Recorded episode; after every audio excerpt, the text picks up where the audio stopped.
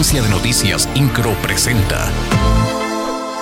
Resumen informativo. Durante la última jornada de su gira de trabajo por Europa, el gobernador Mauricio Curi González se reunió con directivos de Michelin, empresa especializada en la fabricación de neumáticos con el propósito de valorar los resultados de los proyectos de inversión consolidados recientemente en el Estado, así como futuros planes de crecimiento.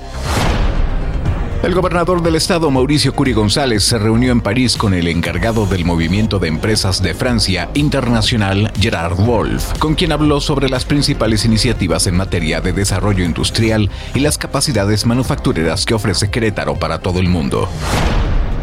La Fiscalía General del Estado informó que se detuvo a dos personas por su posible intervención en privar de la vida a cuatro personas del sexo masculino. Los cuerpos de los oxisos fueron localizados la madrugada del 2 de julio en la comunidad del Jofrito en Santa Rosa Jauregui. Desde el día de los hechos se establecieron distintas líneas de investigación mismas que permitieron esclarecer este delito. Ambas personas se encuentran internas en el cerezo y a disposición de la autoridad judicial que los requiere en tanto se reanuda la audiencia inicial en la que se busca su vínculo a proceso por los cuatro delitos de homicidio calificado.